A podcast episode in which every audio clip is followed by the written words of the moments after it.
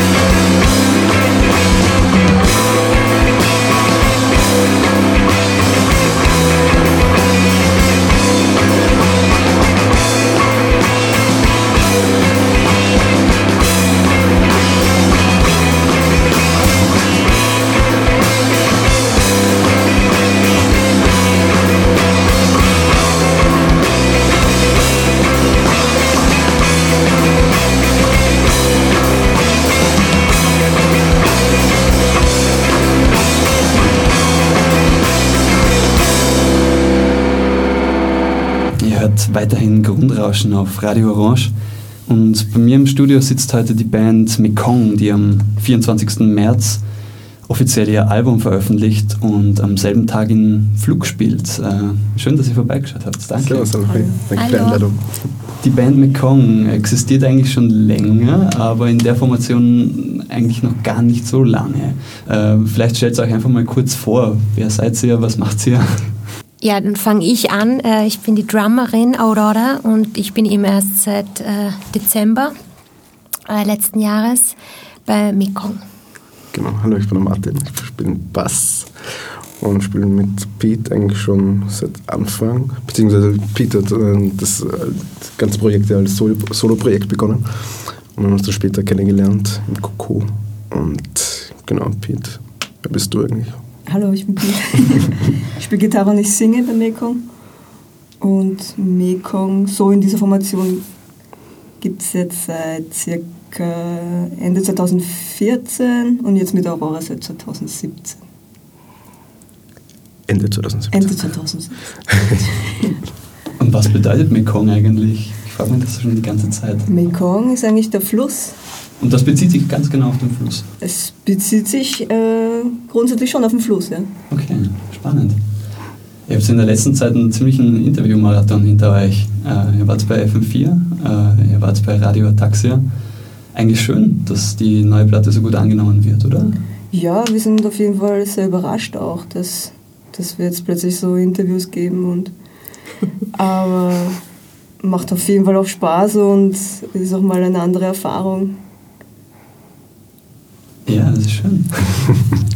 schön, dass ihr auch bei uns in, bei Radio Orange vorbeischaut. Ja, danke für die Einladung. Ja, Ihr habt jetzt die neue Platte quasi im Gepäck. Ihr spielt am 24. das äh, Veröffentlichungskonzert, sage ich jetzt mal. Mhm. Ähm, vielleicht erzählt ein bisschen was zu der Platte. Wie ist die entstanden? Wie kam es zu der Idee, das Album aufzunehmen? Ja, ich glaube, wir haben ziemlich bald gewusst, dass wir unsere Nummern aufnehmen wollen. Und wir haben es schon einmal probiert, nach einem Jahr ungefähr.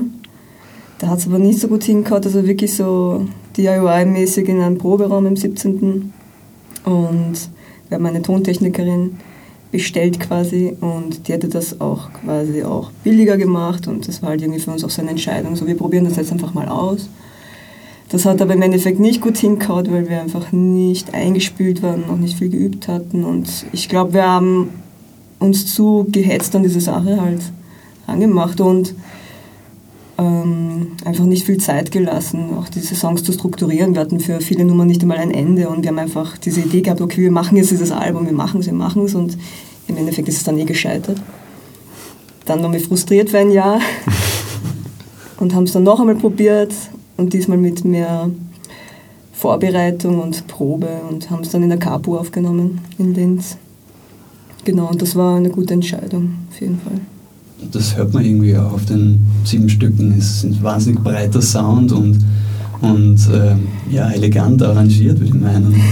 wem ist das zu verdanken? Ist, ist es so das Kollektiv bei euch oder wer, wer ist da quasi der Hauptverantwortliche, die Hauptverantwortliche? Eigentlich Pete, ne?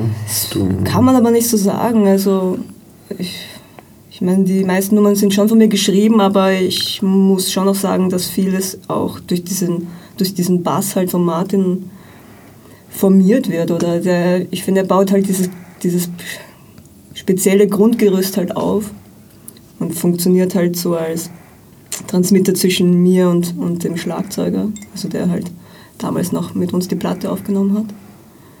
Und äh, also es, ist, es sind sicher alle drei Komponenten, die, die diese diese Wucht vielleicht beisteuern. Ich kann es nicht so genau sagen. Und die Aurora an den Drums, das ist mir aufgefallen, klingt wahnsinnig. Äh ja, das, das, das ist noch. Also die Aurora hat das beim Album quasi nicht Drums gespielt. Okay. Genau, ich bin eben, also das Album wurde im Frühjahr aufgenommen. Frühjahr 2017. Also vor einem Jahr und da bin ich noch nicht dabei gewesen. Aber du spielst jetzt alle kommenden Konzerte mit. Genau. genau und hoffentlich auch kommenden Aufnahmen und so. Also, was in Planung. Wir sind jetzt verheiratet, also.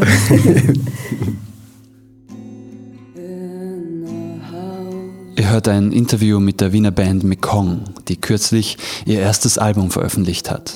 Bevor wir das Gespräch weiterführen, hier ein weiterer Ausschnitt aus dem Album. Dieses Stück heißt Dorsin de Point.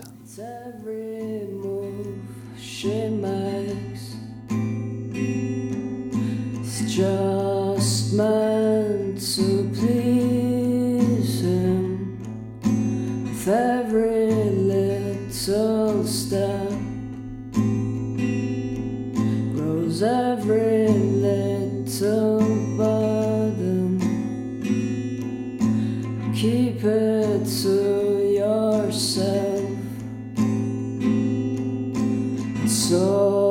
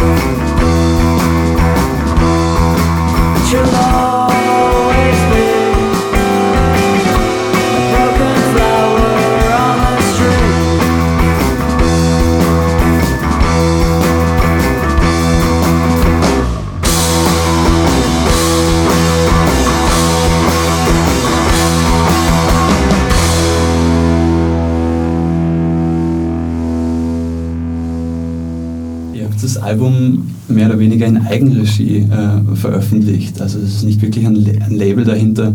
Äh, was war die Entscheidung dafür? Wann ist es, wie ist es dazu gekommen, sagen wir so? Hm, ja, weiß nicht, wir wollten es einfach schnell hinter uns bringen oder schnell veröffentlichen eigentlich und haben es letztes Jahr eben aufgenommen und haben uns eigentlich eh nicht gewehrt gegen, gegen irgendwelche Labels oder so. Aber das, weiß nicht, wir haben dann auch die Zeit genommen, um Labels anzuschreiben oder so und zu fragen, ob sie interessiert werden überhaupt. Und umgekehrt war es auch nicht so. Und das, dann haben wir gesagt, ja, wir bringen es einfach selber raus und ja, schauen in Zukunft an, was, was die Zukunft bringt sozusagen. Ja. Sind da irgendwelche finanziellen Risiken am Spiel? Oder? Äh, ja, natürlich ist äh, gerade LP-Produktion sehr kostenintensiv, oder? Aber dann haben wir uns gedacht, ja, hey, das machen wir jetzt irgendwie, weil das irgendwie ein lang gehegter Wunsch war irgendwie. Wir haben schon auch um Förderung angesucht, aber es genau, hat nicht geklappt. Haben auch nicht bekommen. Ja. Genau. Also alles aus der eigenen Tasche bezahlt. DIY. Hm. Ihr habt das auch bei Martin Siebert, glaube ich, gemastert äh, oder Genau, mastern lassen. Mhm. Genau, ja. Kennen Sie ihn selber persönlich oder war das einfach. Äh, Wir hatten uns davor nicht gekannt, aber er wurde uns von mehreren Leuten weiterempfohlen. Und es war auch eine super Entscheidung, bei ihm mastern ja. zu lassen. Also er ist wirklich ein Profi und er hat aber nicht nur dieses technische Feeling dafür, sondern auch dieses musikalische Gehör. mit halt. Radian Mhm. mhm. bringt er schon, Ja. geht er in die ähnliche, vielleicht nicht in die ähnliche Richtung, aber zumindest von der Wucht. Von der eine ist sehr ähnliche ähnlich Richtung. vielleicht. Ja. Mhm. Das stimmt. Wenn man jetzt auf den, den Prozess des Albums zurückschaut, Aurora, du warst jetzt nicht unbedingt dabei, ähm, wie läuft es dann bei euch ab? Du hast gesagt, du schreibst die meisten so Songs selber. Es sind jetzt bis auf einige Instrumentalstücke auch mm, ja, ein paar Songs dabei, die mit Lyrics äh, am Start sind, die Mhm. mit der Stimme von dir äh, ja, ausgestattet sind. Ähm, wie wie geht es an das Ganze ran, wenn ihr jetzt einen Song schreibt? Also von dem Album sind auf jeden Fall zwei, drei Nummern schon vor, vor dieser Dreierkonstellation da gewesen. Die sind noch von meinem Soloprojekt halt mitgenommen worden. Und ein paar Nummern sind von mir zu Hause geschrieben worden, also Bruchstücks, Bruchstück, bruchstückhaft.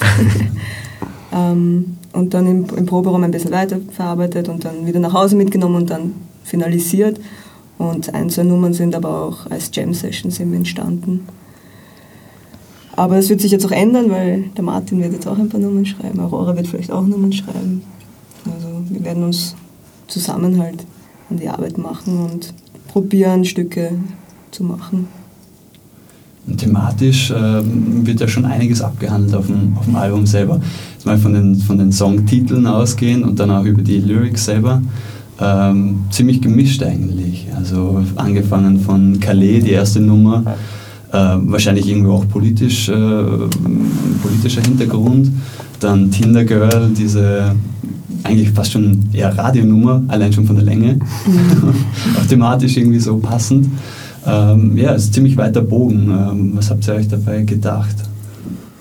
Also Calais ist auf jeden Fall eine politische Nummer, es bezieht sich natürlich auf Calais, Dschungel von Calais. Ähm,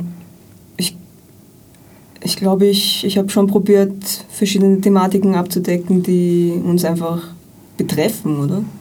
Also es sind jetzt nicht nur politische Nummern drauf, sondern auch mm, ein, zwei Nummern über die Liebe und dieser Schmerz, der dahinter ist, wenn Beziehungen brechen. Aber auch zum Beispiel bei, bei Tinder Girl, zum Beispiel dieser, diese Gier nach, nach dieser Liebe zum Beispiel, dass man versucht schnell diese Liebe zu bekommen und das ist aber nur von kurzer Dauer. Und ist eigentlich ziemlich viel Gesellschaftskritik auch dabei, oder? ja, was auf, ja, ja, es ist auf jeden Fall gesellschaftskritisch, aber es, also bei Tinder Girl ist es schon auch humorvoll zu sehen. Aber ich würde sagen, die anderen Nummern sind schon eher schwermütig und ernster, sage ich jetzt einmal. Und es werden Krankheiten zum Beispiel auch thematisiert. Wie zum Beispiel die Danny Morgenfalte. Die Morgenfalte. Großartige Nummer, aber äh, der Titel hat mir sehr gut gefallen. Weil ich habe es davon nicht gekannt, ich habe es dann Ah, okay. gegoogelt. Und ähm, ja, das ist die Falte unter dem Auge und, und ja, ist quasi für, für Allergien oder steht stellvertretend für Allergien, wenn man die hat. Genau, ja. Wie, wie kommst du zu dem Titel zum Beispiel? Weil ich selber die Danny Morgenfalte habe. Ja. Deswegen hat sich das dann irgendwie. Also der Titel ist dann erst später entstanden, aber es sind halt so ein paar Sachen dabei, die, die mich halt persönlich auch betreffen, natürlich auch. Und ich habe das dann versucht weiter zu verarbeiten. Ja, spannend. Ein wahnsinnig schönes Album. Ich freue mich eigentlich auf die, die äh, Präsentation dann im Flug. Okay. Äh, habt ihr in der Konstellation schon zusammengespielt? Äh, oder ist das dann quasi der erste Gig heuer? Na, zum Glück haben wir jetzt vor zwei Wochen war das, oder? Zum ersten Mal gespielt. In Linz. Genau, und das, war, das haben wir gemeinsam mit Kalmar gespielt. Und das war sehr gut, glaube ich, auch irgendwie so mal zu sehen, bevor die Release halt da ist, irgendwie, ja, wie wir zusammen spielen und so mit der Aurora jetzt und so. Und es war eine gute Entscheidung und es hat auch gut hingehaut. Das ist ja, also soundmäßig war es recht schwierig, bisschen eine Herausforderung. Genau, aber, Aber- jetzt kann uns nichts mehr so leicht erschüttern. Schön. Aurora, wie bist du eigentlich zur Band gestoßen? Wie, wie, wie hat sich das Ganze ergeben? Äh, wir haben uns, also ich habe, ich mache mit bei dem Label Kollektiv an Records und da haben wir mal die, ein, äh, also die vorletzte Platte von der kroatischen Band Shan äh, präsentiert in Wien und haben eine Supportband gesucht und über freundschaftliche Bande sind wir ähm, auf Mekong gekommen, die auch soundmäßig total gut zu dieser Band gepasst haben. Und da haben wir uns eigentlich kennengelernt äh, also oberflächlich würde ich sagen. Und dann ein paar Monate später haben wir, also ich spiele noch bei Petra und der Wolf und dann haben wir mit gemeinsam, Petra und der Wolf und Mekong haben ein Konzert gegeben Und MS Matt. und MS Matt, also es waren genau drei Konzerte und der Drummer, der Ex-Drummer von Mekong ist einfach nicht dahergekommen und dann habe ich den Soundcheck mit ihnen spielen müssen. Ich glaube, eben kurz vorm, vorm äh, wie sagt man, vor der Showtime ist er eh dahergekommen.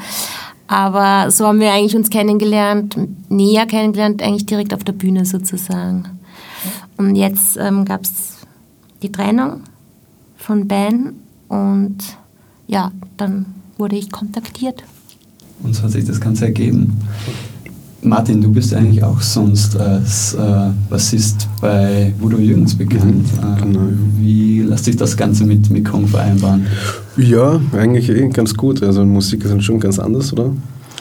Aber ja, zeitlich geht es dieses Jahr bis jetzt noch gut aus. Ich hoffe, es bleibt so. Na, schauen wir mal. Schauen wir mal, ja. Wenn das Aber, nächste Album durch die Decke geht. ja, werden wir schauen. Was, mich, was mir auch wahnsinnig gut gefallen hat, ähm, ist das Plattencover. Und ich glaube, es stammt von dir, Pete. Ähm, das Foto dieses, ja, dieser Bracheraum eigentlich. Äh, extrem mh, einfach und, und abstrakt gehalten, aber gefällt mir wahnsinnig gut eigentlich. Ich bin so ein Fan von, von abstrakten Plattencovern. Ähm, was war da der Gedanke dahinter? Ich war da unterwegs in Bulgarien, in Veliko Turnova. Und es war echt ein kalter, kalter Winter. Ich glaube, es war im Dezember oder im Jänner. Vor ein paar Jahren. Und ich, ich habe diese alte Schule entdeckt. Und die war von außen mit Ketten zugesperrt. Und es gab aber an der Seite so ein Fenster, wo man hineinklettern konnte. Und das hat mich natürlich gleich gereizt und bin hineingeklettert. Und habe gesehen, dass ja, die ganzen Räume einfach marot waren und am Verfaulen und ich habe einfach ein paar Fotos geschossen. Ich habe mich schon ein bisschen gefürchtet, auch weil die, der, der Zustand des Hauses war echt nicht mehr so gut. Und du warst da allein unterwegs. Ja, ich war da allein unterwegs, genau. Und ich glaube, in den zweiten Stock habe ich mich nicht so wirklich getraut, weil die, die Stiegen waren nicht mehr ganz gut beieinander und ja, das ist schon zerfallen. Aber passt auch perfekt irgendwie zum Sound auf dem Album. Ja, ich, ich habe auch gedacht, dass es vielleicht ganz gut passen könnte. Ihr spielt am 24. im, im Flug. Ähm, Mhm. Mit wem spielt ihr dann noch? Habt ihr eine Supportband? am Album? Mit Sleepless. Sleepless. Genau. Mhm. Und dann gibt es auch noch Visuals Und DJs. und DJs, DJs. Mhm. Weil du jetzt die Visuals ansprichst, äh, ich finde eure Homepage, die ist auf jeden Fall äh, anklickbar, Mhm. äh, vom Design her großartig, mit diesen hell leuchtenden Zigarettenschachteln. Äh, Also Zünd, Zündholzschachtel. Oder Zündholzschachteln, ja, genau. Äh, ja, großartig. Äh, wer macht das? Wer, wer macht das für euch? Ja, für die Grafik bin ich eigentlich hauptsächlich verantwortlich. Und die Zigarettenschachteln haben sich da eigentlich ziemlich bald etabliert, weil wir hatten irgendwie gar kein Merch zum Hergeben und dann haben wir uns gedacht, geben wir zumindest Zigaretten, äh, Zigarettenschachteln her, wo unsere Info halt drauf ist. Und das war dann halt so ein kleines Gadget, was man halt immer nach den Konzerten verteilt haben und es ist günstig und leicht zu machen. Und es ist ein Glückskeks-Spruch drinnen. Genau, Stimmt, ja, das am haben Anfang wir- waren immer Glückskeks-Sprüche einfach noch drin. machen. Und ihr müsst hoffentlich ganz viele für den 24. im Flug machen, wenn ihr das spielt. Ja, aber diesmal gibt es keine Glückskeks-Sprüche, sondern den Download-Code. Next Level. Next Level. ja. Na, schön, dass ihr bei, bei uns äh, bei Radio Orange vorbeigeschaut habt. Äh, ich freue mich aufs Konzert am 24. Und ja, all jene, die das hören, schaut im Flug vorbei am 24. Februar, äh, 24. März natürlich. Vielen Dank fürs Vorbeischauen. Danke. Ganz Ciao. Im Interview war die Wiener Band Mekong. Der richtige Termin für das Release-Konzert im Flug ist natürlich der 24. März und damit der kommende Samstag. Schaut's doch vorbei, hört euch die Bands an und kauft die Platte, wenn's gefällt. Wir hören jetzt noch ein drittes Stück, das sich Tinder Girl nennt und ebenfalls auf dem Album zu finden ist.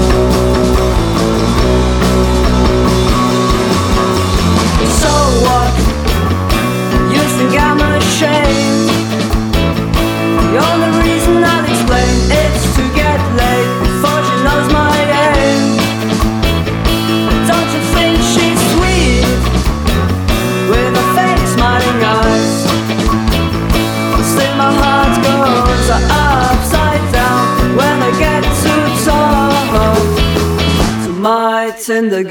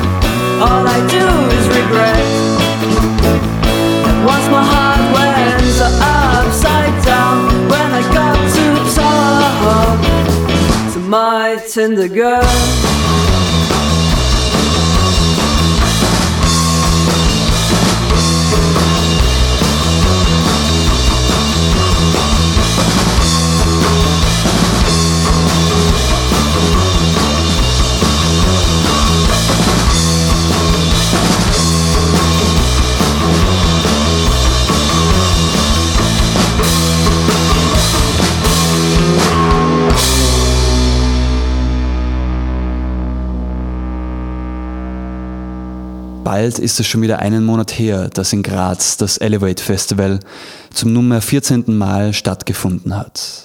Über fünf Tage verteilt wurden in der steirischen Landeshauptstadt nicht nur Musik gespielt und präsentiert, sondern auch weitreichende Diskussionen geführt und Kunst gezeigt. Für all jene, die sich dafür mehr interessieren, denen sei der schriftliche Festivalrückblick auf skook.at empfohlen. Ich konnte jedenfalls während des Festivals einige sehr interessante Interviews führen, von denen wir heute nur eines in voller Länge spielen können.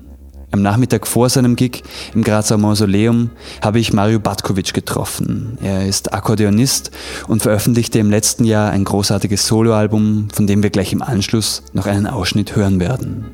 Mario Batkovic mit Katere und danach bei Grundrauschen im Interview.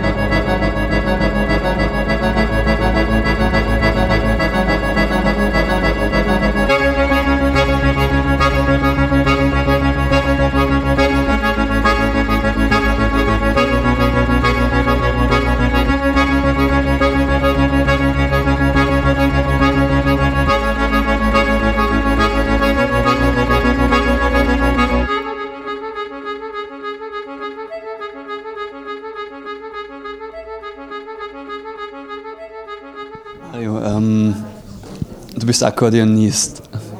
Du hast letztes Jahr deine Soloplatte rausgebracht, aber du machst eigentlich schon viel länger Musik. Äh, kannst du da ein bisschen was dazu erzählen? Ja, also längere Musik ist eigentlich, ich kenne gar nichts anderes.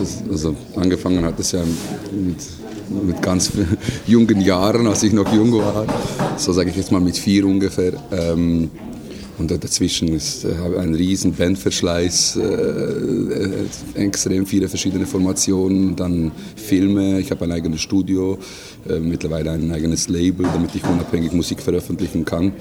Ähm, und äh, ja, es gab eigentlich nie etwas anderes in meinem Leben außer Musik.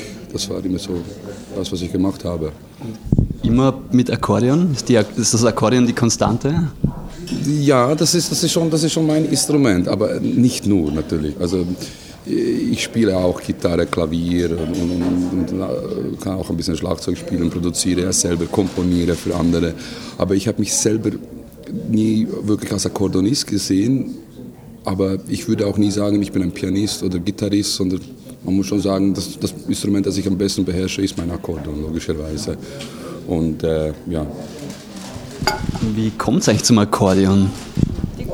Du, da, da, die Geschichte ist eigentlich bekannt, die kann man nachlesen überall. Also ich habe mit vier angefangen, ein Instrument geschenkt bekommen von meinem Onkel. Es gab nichts anderes. Und, und, und, und, ich könnte eigentlich praktisch gesehen nicht sagen, wenn ich Musik machen wollte, nichts anderes machen als das. Aber äh, der, der, Drang, Musik zu machen, war so groß und dann war das Instrument da und ich, am Anfang mit vier Jahren oder fünf Jahren überlegst du dir nicht, ob das äh, cool ist oder nicht, ob du Probleme haben wirst im Leben mit diesem Instrument oder nicht. Äh, sondern du machst einfach nur Musik. Und äh, das ist eigentlich ein, ein, ein, ein Ding, das ich heute auch noch immer versuche zu machen, eigentlich nur Musik zu machen. Du sprichst Probleme an. Gab es Probleme oder welche Probleme? Ja, logisch gab es Probleme. Ich meine, ich, ich weiß, dass, dass ich jeden, jeden, der Akkordeon-Fetisch hat, eigentlich an die Karre fahre, wenn ich sage, das ist ein, ein schreckliches Instrument. Ähm, aber ich rede nicht schrecklich im Sinne von, von den Tönen, die es rausgibt, sondern ich rede von den Klischees, die drumherum sind. Und wenn man sich das anguckt, dann kann man feststellen, dass zum Beispiel äh, Kinder, die Akkordeon spielen, dann mit 13, 14 Jahren meistens aufhören zu spielen, äh, weil es dann nachher irgendwie einen gewissen Coolies-Faktor noch braucht. Und, und, und, es gibt extrem viele Akkordeonmusik von Freaks für Freaks, von Akkordeonisten für Akkordeonisten in bestimmten Schemen. Aber es ist nicht einfach, von diesem Instrument zu leben. Und es fällt auch ab und zu eine Glaubwürdigkeit, außer man ordnet sich diesen stilistischen Richtungen. Also beziehungsweise ich sage jetzt, ich mache jetzt Tango und dann werde ich so eine Art Tango-Experte. Oder ich mache jetzt Balkanmusik oder was auch immer. Aber sobald ich versuche, aus diesen Klischees oder diesen Szenen auszubrechen, dann wird es schwierig. Du wohnst in der Schweiz, aber du hast nicht immer in der Schweiz gewohnt. Du kommst, glaube ich, aus Banja Luka, wenn ich mir das richtig aufgeschrieben habe. Äh, wann bist du in die Schweiz gegangen und wieso vor allem? Äh, ja, meine Eltern waren Gastarbeiter, halt klassisch. Und mit elf bin ich in die Schweiz gekommen, habe dann auch fünf Jahre in Deutschland gelebt, in Hannover und dann wieder zurück in die Schweiz. Aber dazwischen gab es natürlich viele, viele, viele Orte, wo ich gelebt habe und, und, ähm, und Menschen kennengelernt habe. Ja. Und wie trifft sich das mit Akkordeon und, und der Schweiz? Weil das Akkordeon, wenn man jetzt von den Klischee ausgeht, das hat ja so ein bisschen so ein, ein volkstümliches, alpenländisches äh, äh, Klischee, das schwingt schon mit dort. Äh, wie, wie geht das mit der Schweiz einher? Dort ist natürlich das Gleiche. Oder? Und, und das ist natürlich in der Schweiz ist noch ein bisschen schwieriger, weil in der Schweiz ist ein Land, das, das äh, sehr Musik fordert. Das, äh, fast alle Freunde von mir haben ein Instrument gespielt, äh, sind in die Musikschule gegangen. Und dort ist natürlich noch die andere Frage, ähm, nicht machst du das beruflich, sondern kannst du davon lieben? Das ist die meistgestellte Frage. Also nicht, was spielst du und warum spielst du, sondern kannst du davon lieben? Das ist eine. Und natürlich ist, ist das Instrument in der Volksmusik stark vertreten und dort auch klischeebehaftet ich finde eigentlich, äh, wenn, wenn, ich drei Amateure sehe, die Volksmusik machen, von ganzem Herzen diese Musik machen, dann habe ich eigentlich kein Problem damit. Aber mit diesen Klischees habe ich ein bisschen ein Problem. Sondern ich, ich habe einfach gerne Menschen, die, die, die, die freie Musik machen, so wie sie wollen, von ganzem Herzen. Aber sobald man anfängt dann so an, Sachen auszuschließen und zu schubladisieren, das ist nicht so mein Ding. Oder? Und deswegen ähm, habe ich nicht einen Kampf äh, angesagt, sondern ich wollte einfach etwas anderes machen. Und du übersteigst eigentlich auch irgendwo in einer gewissen Art und Weise diese ganzen schematischen äh, Eingliederungen des, des, des, Akkordeons, oder? Das ist schon irgendwie so, so ein bisschen... Äh die, die, die, Frage des Betrachtens, was heißt, was heißt äh, wie hast du es gesagt, formuliert jetzt? Äh, Quasi Übersteigerung des... des äh wenn, wenn, du zum Beispiel anguckst, ich, ich gucke jemand, der nimmt ein, ein, ein, Lied auf, das schon irgendwo veröffentlicht ist in einem Film, ich jetzt, nenne jetzt keinen Namen, und, und, und, dann ist jemand zu Hause alleine, spielt das auf Akkorden und hat am nächsten Tag 300.000 Klicks. Verstehst du? Und für die meisten ist das eine Übersteigerung. Heute sind wir in der Gesellschaft oder Like, Dislike. Und wenn wir sehen, äh, zum Beispiel, wir haben jetzt einen, ich sage jetzt auch kein Land, aber wir haben einen Amateur als einer der mächtigsten Männer auf dieser Welt, ein Amateur, also jemand, der nicht Profi-Politiker ist. Und genau das Gleiche ist eigentlich äh, in der Musik, weil die Musik ist ja das Spiegelbild der Gesellschaft. Und dort ist genau das Gleiche im Grunde. Also ähm, wir haben sehr viele Musiker, die übersteigen in, in Klickszahlen und Likes und Dislikes. Und dort kann ich einfach nicht mithalten. Also finde ich nicht, dass ich so übersteigend bin. Du übersteigerst dich mit deiner Technik wahrscheinlich, weil in der Art und Weise, wie man das Akkordeon auf, zumindest auf, auf deinem letzten Album hört, hat man es wahrscheinlich selten gehört, oder? Das stimmt, das, das, das kann man schon sagen, aber also technisch gesehen, äh, ich bin nicht ein Wunderkind oder sowas. Und äh, ich, für mich ist es normal, wie ich jetzt mit dir auch rede. Also du brauchst, du musst eine gewisse äh, technische Fähigkeit haben, damit du das machen kannst, was du machen möchtest eigentlich. Und, und das ist okay, aber jetzt, wenn ich jetzt von der akademischen Seite anschaue, was ich mache, da gibt es Akkordeonisten in jeder Stadt, die könnte mit technisch total auffressen. Aber eine eineinhalbstündige Show zu machen, alleine auf der Bühne mit neuer Musik äh, und die Spannungsbogen aufrechtzuerhalten, das ist eine Sache, die, die, die nichts mit Technik zu tun hat. Hat etwas mit Glauben an die Töne zu tun. Und mit der Dynamik, die in deiner Musik ja so wahnsinnig äh, rüberkommt. Also wenn man das Album hört, das ist, äh, äh da werden Bögen aufgespannt und niedergerissen und wieder aufgespannt. Äh, schon interessant, das zu hören, vor allem über diese Länge dann. Also die, die Schere ist sehr, sehr groß, sage ich jetzt mal dort, zwischen düster und süß, zwischen leise und laut, zwischen auch stilistischen Richtungen. Du kannst sehr wohl klassische Elemente hören, wie auch punkige Elemente, wie, wie äh, zeitgenössische Elemente. Und ich wollte mich einfach nicht, weißt du, als ich dieses Album gemacht habe, habe ich mir nicht so viel zu überlegt. Ich wollte einfach Musik machen, die ich gerne hören möchte. Und, und im Nachhinein muss ich es jetzt analysieren, weil ich es erklären muss, was ich da gemacht habe. Und das, das, ist, das ist sehr witzig für mich, weil ich mich dann selbst äh, objektiv eigentlich anschauen muss. Und das ist nicht möglich. Ähm, aber ich, weißt du, das Leben zeichnet einen. Und, und, und mein Leben war so offen, auch durch die Umzüge und so, dass ich so viele verschiedene Musiker und Musikern gesehen und gehört habe. Äh, dass das alles ein Teil von mir ist. Auch dieses volkstümliche Trio. Spielt mit hinein. Ja, logisch. Aber du kannst es hören, wenn du willst. Du musst es nicht hören. Du kannst in meiner Musik das rein interpretieren, was du willst. Also ich habe nie das Gefühl, dass, dass jemand mein ganzes Album mögen möchte oder sowas. Ähm, stilistisch gesehen, aber er will seine fünf Sekunden finden, die ihm gefallen. Und der Rest ist nur Spannung, Spannungsbögen. Und die basieren eben nicht auf, auf, auf die Dynamik, sondern die basieren auf, auf, auf absoluter Überzeugung oder Glauben. Das ist dann fast fanatisch, aber es ist so wirklich zu den Tönen, weil, weil ich liebe die Töne und ich versuche sie nicht zu kontrollieren, sondern ihnen zu dienen.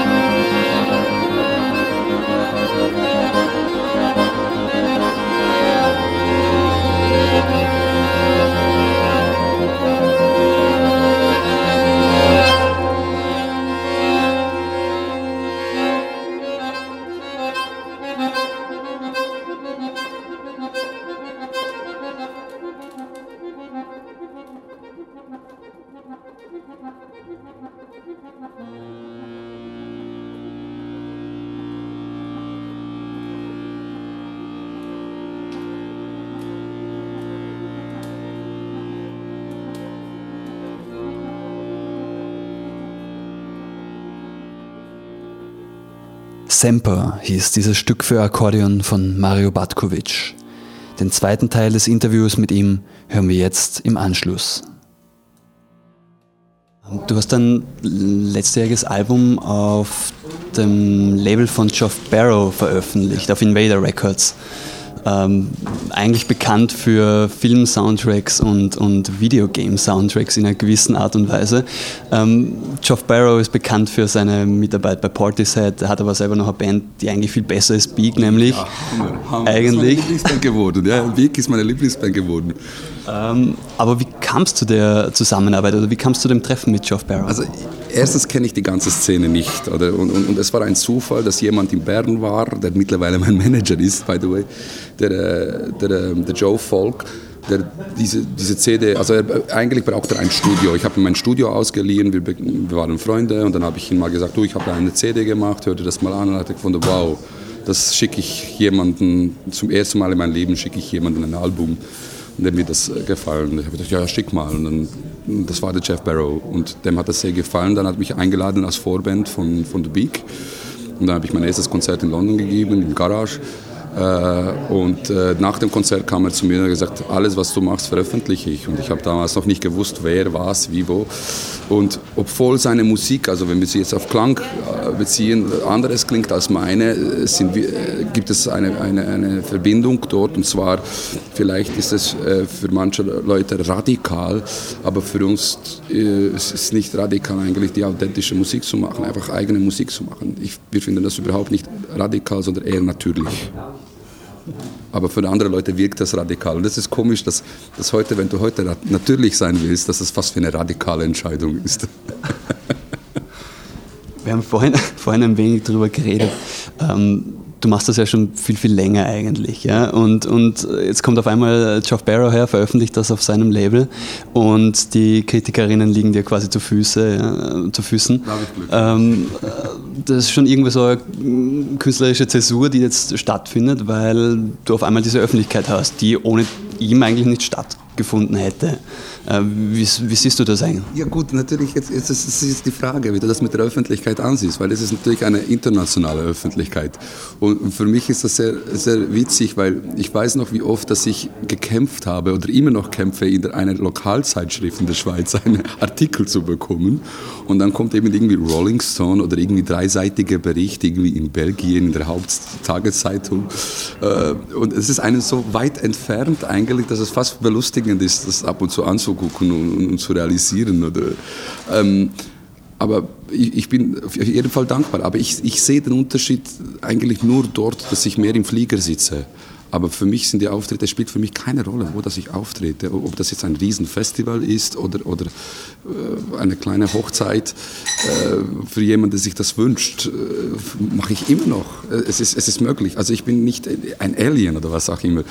Aber ich möchte einfach immer die Voraussetzung haben, meine Musik dürfen zu spielen, wie ich möchte. Das ist das Einzige. Das, das, das, das habe ich mir erkämpft. Und durch diese internationale Geschichte ist es natürlich ein bisschen einfacher äh, geworden. Also die Leute kommen nicht mehr und fragen, könntest du bitte ein Stück von dem und dem spielen, sondern die sagen, wir wollen Mario. Ja, da muss ich weniger kämpfen. Das ist natürlich das Schöne der ganzen Geschichte. Jetzt haben wir vorhin über die Technik des Albums geredet. Das ist ja ganz spannend, wenn man sich das anhört. Man hört das ganze Walzen des Akkordeons, die, deine, deine Fingerbewegungen auf den Tasten. Ähm, was ist da für, für Technik dahinter mit, mit quasi Aufnahmeequipment? Ja, auch dort nicht eine radikale Entscheidung, sondern eine natürliche, weil diese Klänge sind ja da. Verstehst du? Und die meisten versuchen, das einfach wegzuzaubern.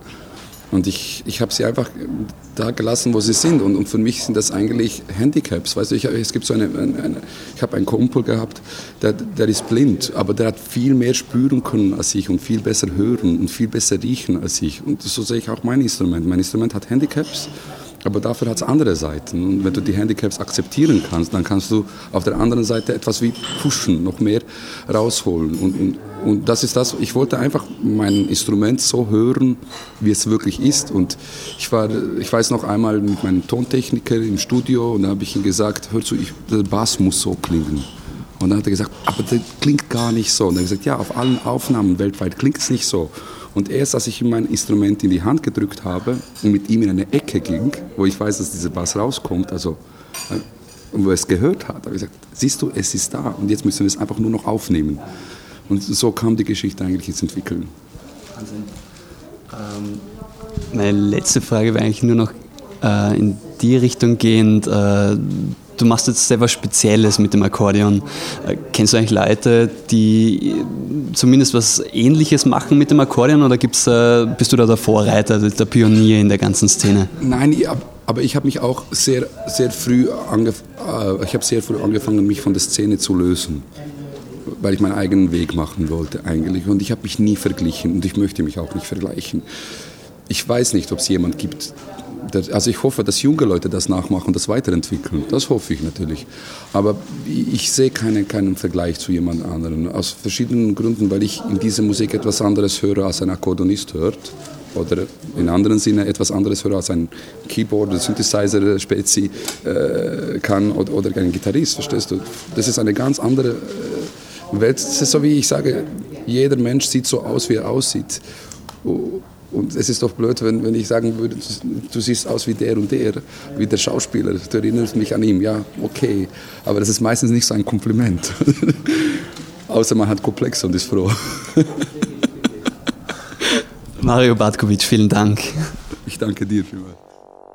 Wir hörten ein Interview mit Mario Batkovic, das ich im Zuge des diesjährigen Elevate Festivals in Graz geführt habe. Die anderen Interviews, unter anderem mit Jimmy Tenor und Will Guthrie, sind mittlerweile auf skook.at nachzulesen. Ein Blick auf die Uhr genügt, die Stunde ist fast rum, das war's wieder einmal mit Grundrauschen. Ich bedanke mich bei allen fürs Zuhören, wünsche euch eine gute Zeit und zum Abschluss noch die ewig dröhnende Techno-Nummer Take Me Baby, mit der der angesprochene Jimmy Tenor vor mehr als 20 Jahren einen riesigen Szenehit landete. Das und vieles mehr findet ihr auch auf skook.at zum Nachlesen. Alles Liebe und bis zum nächsten Grundrauschen am 17. April. Baba.